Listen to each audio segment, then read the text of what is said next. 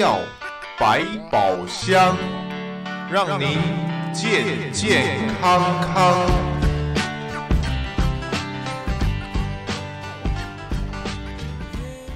朋友们，欢迎收听在今天我们的医药百宝箱，我是胡美健。在今天呢，我们在接下来的这个时间呢，又要再一次的和菲菲带给大家关于在 Medicare，这是联邦医疗保险方面的重要的讯息，看看朋友们。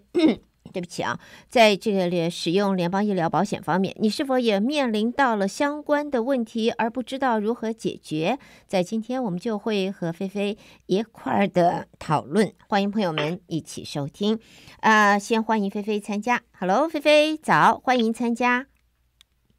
大家早安。欢迎欢迎菲菲再一次的参加，在今天呢，我们就要和菲菲继续讨论关于联邦医疗保险方面常见的啊，朋友们会碰到的问题，大家也可能还不知道怎么样子才是正确的答案，要怎么样子来解读，所以我们来看看，呃，我想在这个医疗保险啊，Medicare 方面啊，联邦医疗保险，我们最常见的大部分都是呃。看医生啦，拿药了，还有付钱。除了我们在正常的呃固定由银行账户转账领钱之外的话，会不会我们也会接到医疗保险公司或者或者是说医疗机构、诊所啦、医院啦，或者是实验室寄账单给我们呢？会不会有这样子的情形？我们是不是一般来讲我们？应该会接到这种账单，还是不应该接到这样子的费用的要求？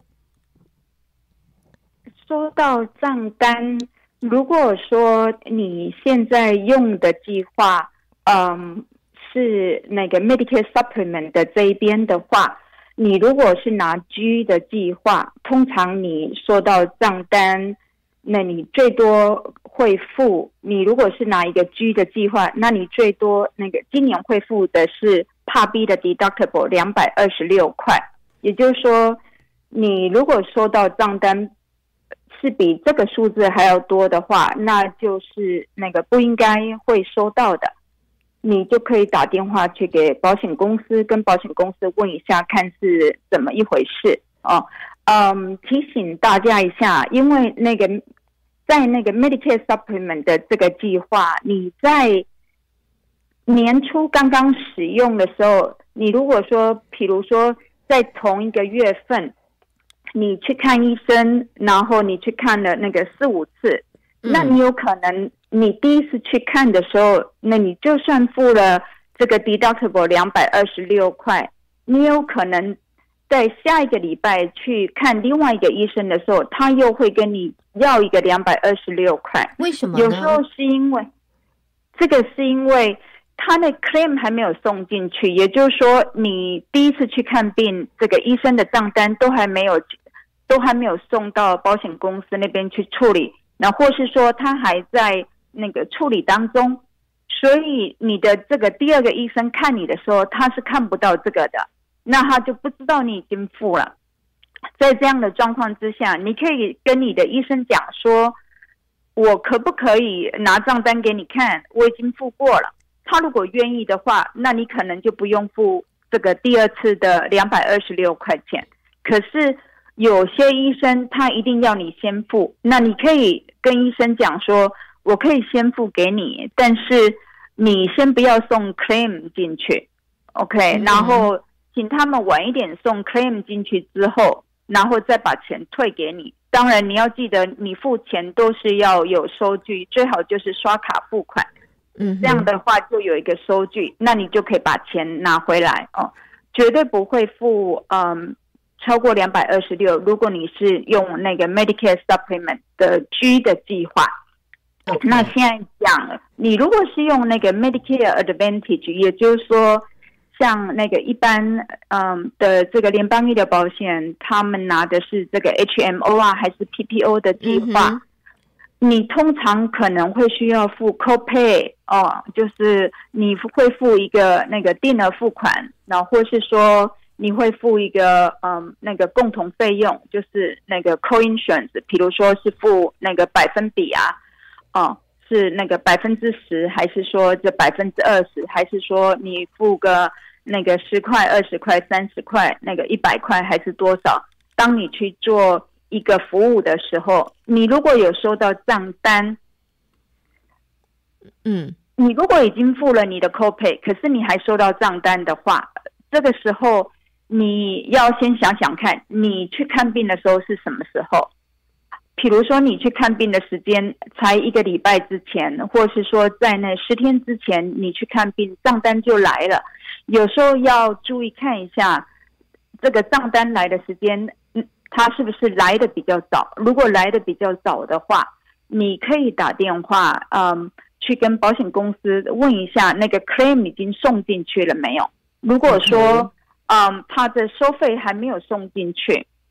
，uh. 那你可能还可以稍微等一下，因为有时候我自己都发现，就是我去做了一个检查，uh huh. 那呃，我去检查之后，嗯，他他就是像那个 MRI 啊，或者是说我去做了一个那个抽血的检查或什么，那我马上就有一个账单，在大概两个礼拜里面，那个账单就寄给我了。那这个账单寄给我之后，嗯，我打电话给保险公司，这保险公司说根本还没有收到。然后我打电话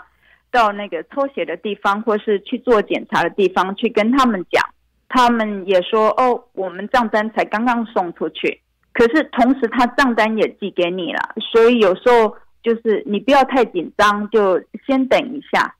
先等一下，看看怎么样，然后让这个 claim 进去之后，像我之后又大概在那个一个月左右的时间，再打电话去给我检查的地方，嗯，然后去问他们，那我这账单呢，我需不需要付钱？他们通常会告诉我，这账单你的保险公司呢已经付掉了，那你要付的费用啊，嗯，他可能本来是。比如说那个八百多还是那个一千多块，嗯哼，那他那他马上告诉我说，那我的部分呢就剩下，比如说是那八十块还是就是那个一百多块钱这样子。OK，所以就是不要太紧张，收到账单先想一下上次去做的检查大概是多久之前，但是你要是说就是你这个时间已经超过了那个三十天到四十五天的时候。那你一定要跟进一下，要跟进一下的话，就可以去确认，就是说你去做检查的时候，或是你去看病的时候，这个账单保险公司确实是有收到这样子。OK，所以这一方面的话，我们就希望我们的朋友们在这一方面呢，能够注意一下啊。谢谢菲菲一开始就为大家做的详细的分析。那么再来的话，我们也来看一下哈。现在我们不能够否认，大伙听到这个 long term care，long term care，就长期护理已经不再是刚开始的时候在问这是什么东西啊？这要干什么的？需要吗？这又多出来了一项，我需要这个东西吗？我们会用吗？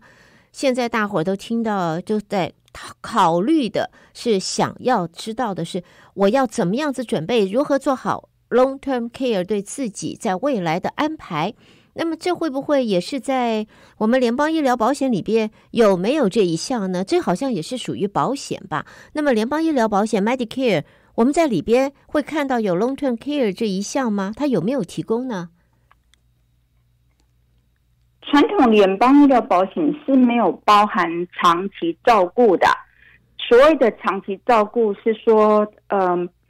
是。就是有人去监护，有人去嗯去做一个那个护理，那个长期照顾指的是你有那个六项的这个生活技能，你没有办法那个自己去做，比如说呃吃喝拉屎，然后行走哦、呃，像这些东西的话，你要是有，比如说你要是有超过两项，你没有办法自己做，你需要人。在旁边协助你行走，协助你更衣，协助你上厕所，协助你洗澡，这些东西哦。嗯，如果说这样的话，那就是，那你如果是有人，他是因为这样的情况来照顾你，这是长期照顾。长期照顾在那个传统联邦医疗保险里面是没有的。嗯、也就是说，你的红蓝卡里面其实是没有这项福利的。嗯，有有一个那个算是比较特别，就是说，你如果是拿白卡，就是拿这个那个 Medicare 去帮你付你的这个 Medicare 的费用。你如果拿到的是它的最高级，也就是说，呃，它那 cover 的那个最多的是 MQMB 还是 QMB Plus，就是有个证号在后面的。你，那你如果是有拿到这样的一个资格的人的话，你的白卡它是有一些长期照顾的福利的，但是它不是从你的。传统联邦医疗保险的卡来的是你的白卡给你的，也就是说，那个州政府给你的这个福利，通常拿到这种卡，然后他可以拿到这个级数的人，嗯，他其实都在拿那个 SSI，也就是说，嗯，他有拿那个社会安全局的这个补助金。嗯哼，OK，也就是要那个一穷二白，也就是他的银行不能够超过两千块呃 的那个级数的，就是非常、嗯、非常非常，就是也就是他拿到的是满额的啦，就是说那补助那最多的。可是我们的红蓝卡里面是没有这个福利的，嗯、在这红蓝卡里面有个福利叫做那个专业护理。嗯，看护，嗯，他这个叫做那个 skill nursing facility。如果讲英文，那是这个样子。那他，但是他这个福利，他有时候会让人家误解他是长期照顾，其实他不是的。OK，嘿，他只是嗯有这个专业人员在医院巡逻的这种病房，也就是说。你在医院里面住院，你已经比较好了，但是这医生他认为你还必须在医院多住个几天，嗯哼，哦，然后就是，然后他还没送你回家，那他通常就是让你在这个医院旁边的的病房里面住，有这个医护人员在巡逻的这种病房，它就叫做那个 skill nursing facility，就是这个东西，可是它不是一个长期照顾的场所。嗯，他就算这个场所在那个 Original Medicare 里面，其实他也只有给你二十天是免费。嗯，第二十一天到一百天，像这个今年的费用，每一天要付到的费用是两百块钱。嗯，两百块。哦哦。然后，然后你终身就是他最多他也不过就给你一百天而已。OK。啊，嗯，就就是那个第一到二十天，你那你可能就是那你就不用付费用，可是第二十一天到一百天，你每天的费用大概要两百块钱。嗯、呃，在这 HMO 跟 PPO 里面的计划，通常也差不多都是这个样子哦.都不会停的，所以其实。讲起来，长期照顾就是要自己想办法，要那个自己自己再去那个加买保险这样子。OK，好，那么呃，另外的话，我也想请呃菲菲再一次，我想这个问题我们曾经啊曾经讨论过，但是呢，我想在这里还是要再和菲菲讨论的，这个就是呢，我们也习惯我们有所谓的传统疗法。啊，传统疗法呢，oh. 呃，这一方面，因为我们就是你说一定要去做物理治疗，哎，不一定啊。我们可以有推拿吧，我们可以有针灸吧，而且呢，这一些传统的我们的中国的传统疗法，现在在美国方面也有很多的医学方面的研究啊，呃，证实它是有帮助的，它是 work 的。所以到底 Medicare 有没有我们讲说，是不是有这么？这么广、这么广的 包容性，我们有这么广的包容性。呃，这个别的不讲啊，什么中药啊这些我们不讲，我们就说最基本大家都会很第一个想到的，我们 acupuncture，我们的针灸，Medicare 有没有包括这个？它有没有那么那么广的这个容量？我们说这个包容性，海纳这样子的大量的这种情形，现在其实是有一点。以前在那几年前是完全没有包含针灸的，但是，啊、呃，那个 Medicare 在这最近这几年，它已经有包含了针灸，可是它这个针灸，它不是那个例行针灸，它真正包含的针灸啊、呃，是那个针对有一些人有那个慢性腰痛，也就是说，嗯、呃，它是在你的腰下方，然后在这个屁股的上方的那个坐骨神经的那一带的一个腰痛，而且它要一个。是一个那个慢性的疼痛，它这个慢性的疼痛就是说，它要持续有那个十二个礼拜以上，或是更长的一个时间，那你才可以就是说去得到嗯，它这个治疗。然后它的这个治疗，它其实在这九十天里面，它呢通常就是它最多只给你十二次的一个疗程，哦、但是你的疗程当中。你如果要是有改善的话，你要有改善，那他可以再给你那个额外八个疗程。OK，所以说，如果说你有改善，就是说在这个治疗方面，针灸的治疗，你的感觉越来越好了。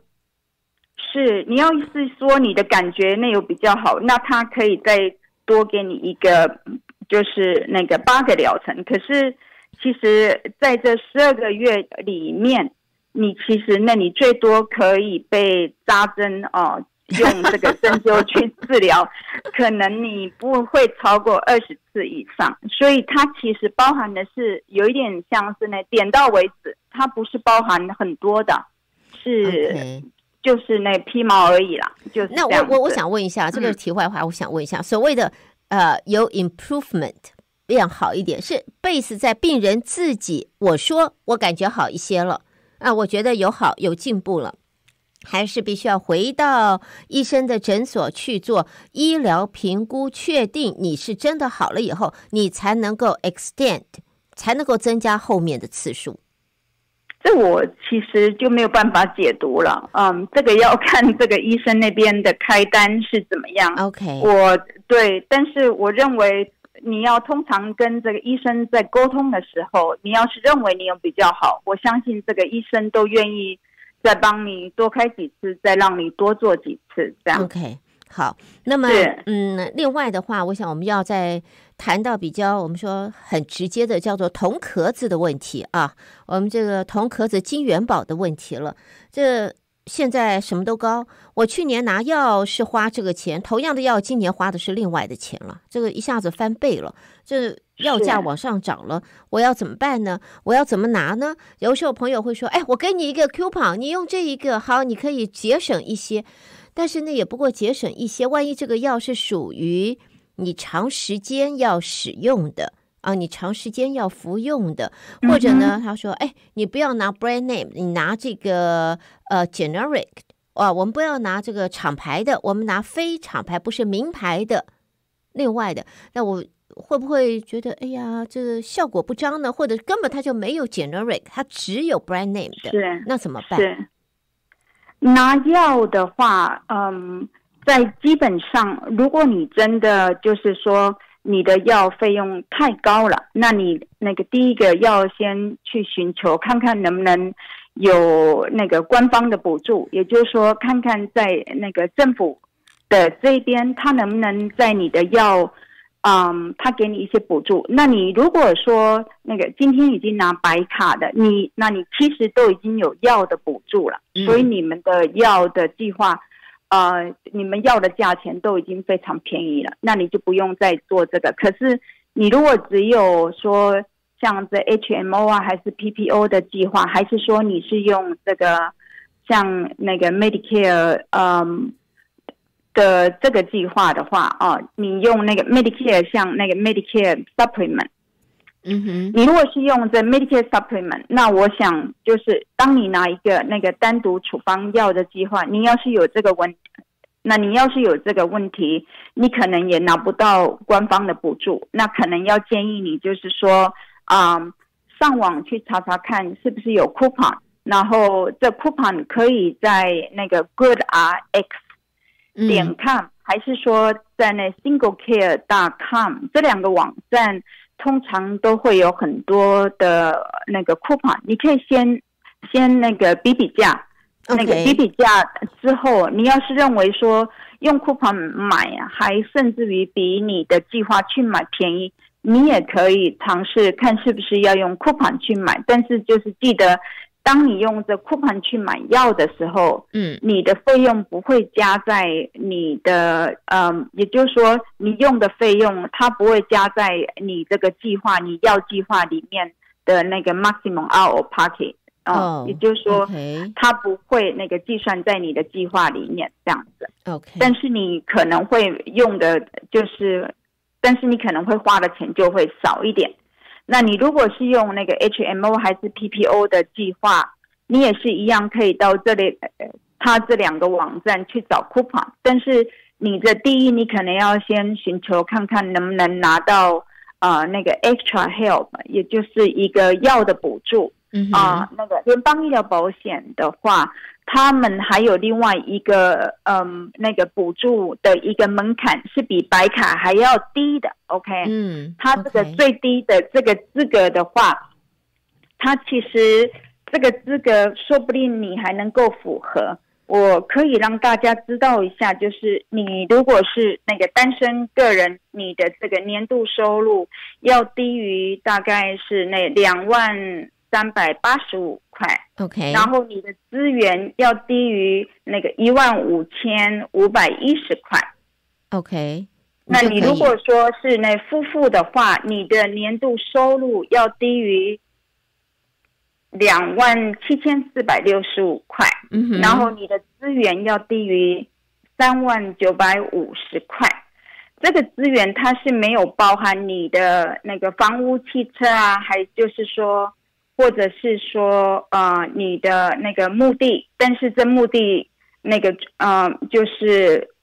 你，嗯，他的这个最高的一个额度是那个，是那个一千五百块钱的这个丧葬费用，OK，然后它也没有包含，嗯，这个人寿保单，人寿保单里面的这个费用，哦，所以如果你要是说觉得。你们的收入没有这么多，那你银行里面的钱也没有这么多。嗯，所谓的资源，它有包含的是像是你的这 checking account，你的那个 saving account，或是说你的这共同基金哦，这里面的钱，还有你的嗯，像这股票哦，这个钱全部都是属于嗯，它的那个资源里面。还有在这 IRA 里面的钱，也是属于他的这个资源里面的钱。Oh, OK，好，嗯、所以哇，哇，菲菲，时间好快啊！我们一下子已经到了八点五十八分了，时间真的是过得非常的快。不过呢，在今天啊，医药百宝箱里边啊，再度的谢谢菲菲为大家所做的如此详细的。啊，这么呃，这么多的一些分析，带给大家的这些都是很重要的讯息。我们大伙都希望铜壳子少出一点啊，金元宝自己多留一些，呃。是的，我们在今天里边呢，就提到了很多这一方面的讯息，朋友们要好好把握啊！不论你现在是否在使用 Medicare，或者呢，你即将要开始申请 Medicare 了，我们都希望朋友们能够在今天的节目当中获得你需要的讯息。那你有相关的问题，也可以直接和菲菲联系二八一七七七。七七三八，再次的谢谢菲菲参加今天的节目，谢谢菲菲，我们下次再继续讨论，谢谢你，谢谢，拜拜。好，谢谢大家，拜拜。